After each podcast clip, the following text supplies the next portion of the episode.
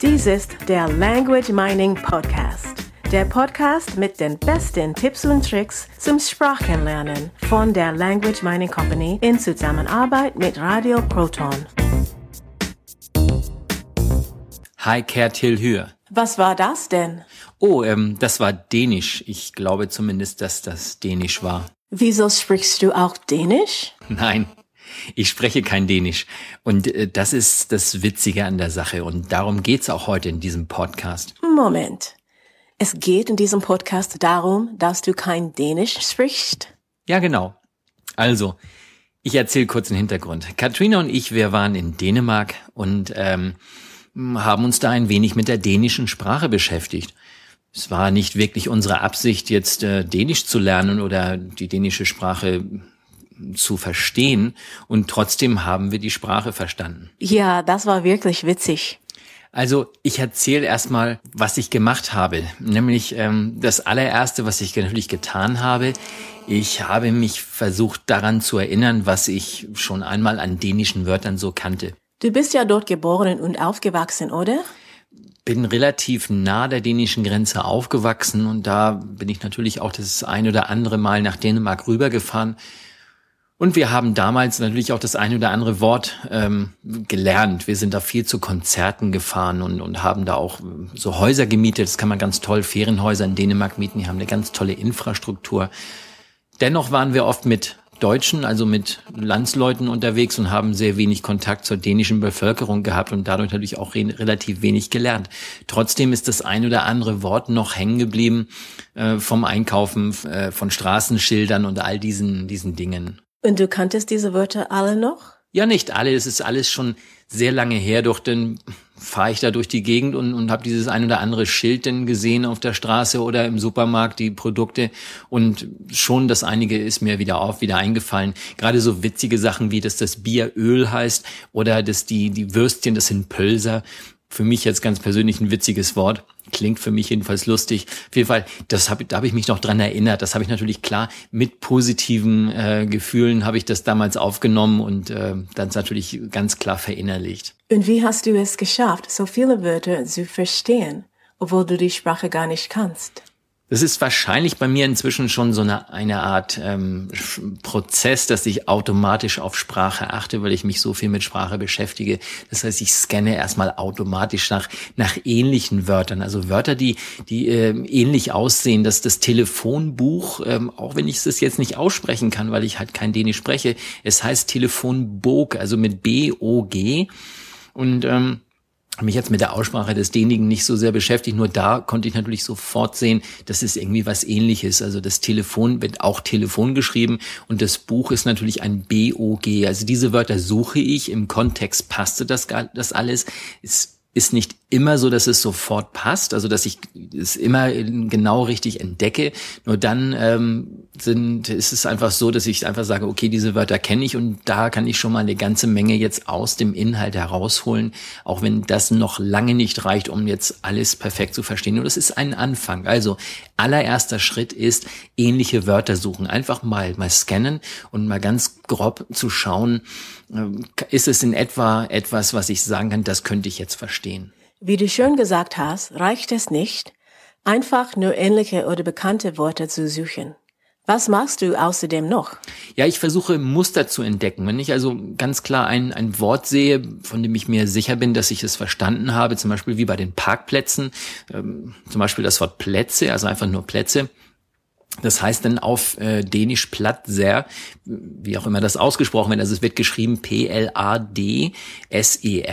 Und äh, da kann ich natürlich sofort erkennen, oder es könnte jetzt sein, dass äh, das T und das Z immer zu einem DS wird. Das ist nur zunächst erstmal eine Vermutung.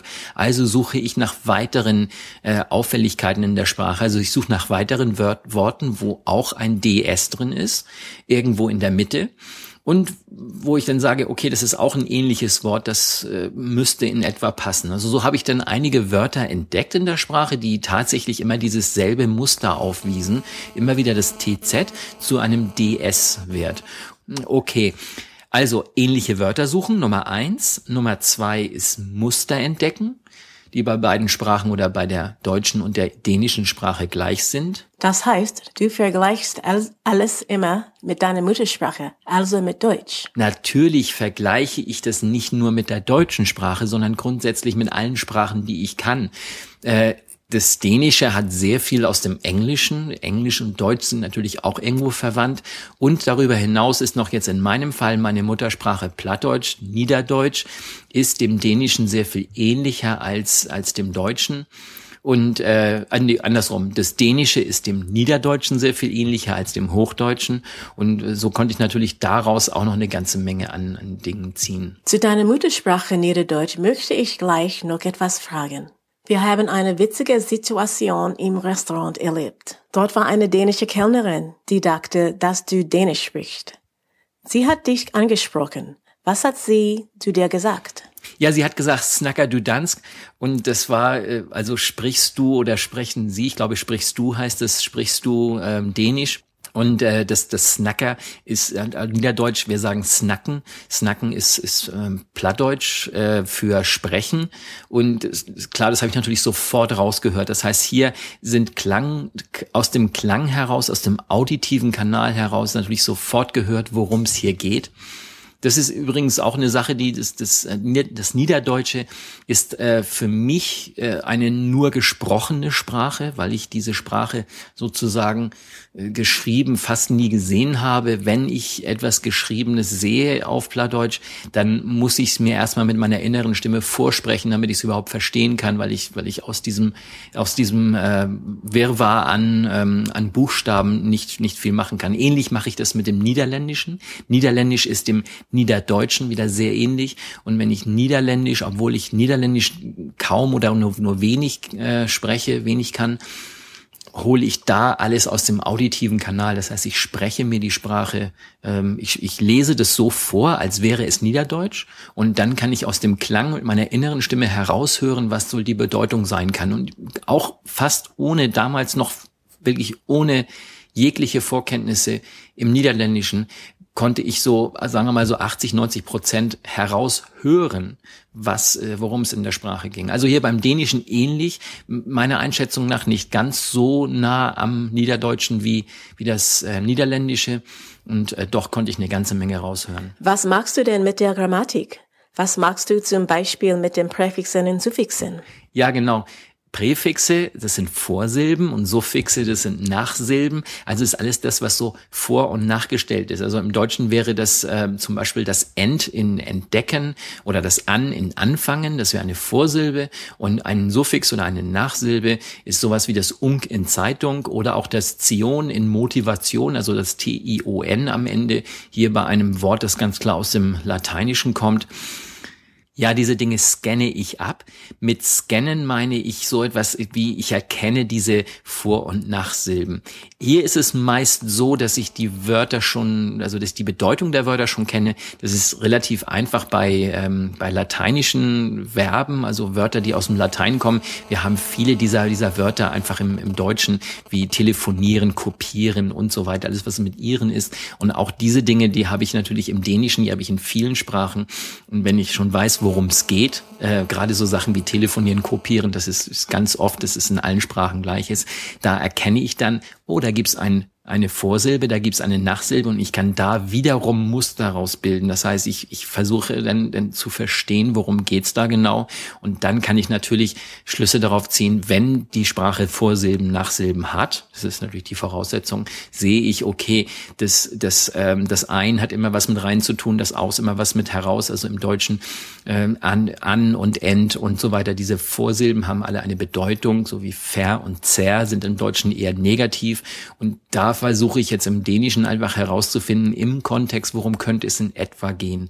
Es geht immer so ein bisschen darum, einfach locker zu bleiben und das einfach auf sich wirken zu lassen, ohne Stress, da versuchen wirklich 100 Prozent zu verstehen, worum es denn geht. Es wird mit der Zeit besser. Carsten, du sagst immer, dass dein Unterbewusstsein automatisch lernt. Das heißt, das Unterbewusstsein kümmert sich darum? Genau wie bei, wie bei Kindern. Kinder hören einfach äh, Sprache sie lassen es auf sich wirken und das Unterbewusstsein macht sich seinen Reim daraus. Das heißt, auch Grammatik wird vom Unterbewusstsein gebildet und ich sage immer, dieses einfach dieses bewusst draufschauen, es einfach wahrnehmen und stressfrei in sich aufnehmen und dann mal schauen, was passiert mit Selbstbeobachtungen herausfinden, habe ich es verstanden, habe ich es nicht verstanden, was macht es mit mir? Und dann beim nächsten Wort wieder zu vergleichen, was ist da passiert, was habe ich, äh, habe ich da was aufgenommen, habe ich das gelernt? Und es macht einfach Spaß, dann bei sich selbst zu erkennen, dass es einfach vorangeht, dass man dann mit der Zeit immer mehr Kenntnisse hat, obwohl man sich völlig überhaupt keine Mühe gegeben hat. Es ist dann ganz witzig, dann festzustellen, dass ich, dass ich viele Dinge einfach nur durch Beobachten gelernt habe. Und das würde ich auch gerne unseren Hörern mitgeben. Ja, liebe Hörer, dann sage ich Farewell Danmark. Das heißt so viel wie Auf Wiedersehen Dänemark. Und wir hören uns nächste Woche wieder. Das war der Language Mining Podcast. Der Podcast mit den besten Tipps und Tricks zum Sprachenlernen von der Language Mining Company in Zusammenarbeit mit Radio Proton. Weitere Informationen finden Sie unter www.languageminingcompany.com und www.radioproton.at.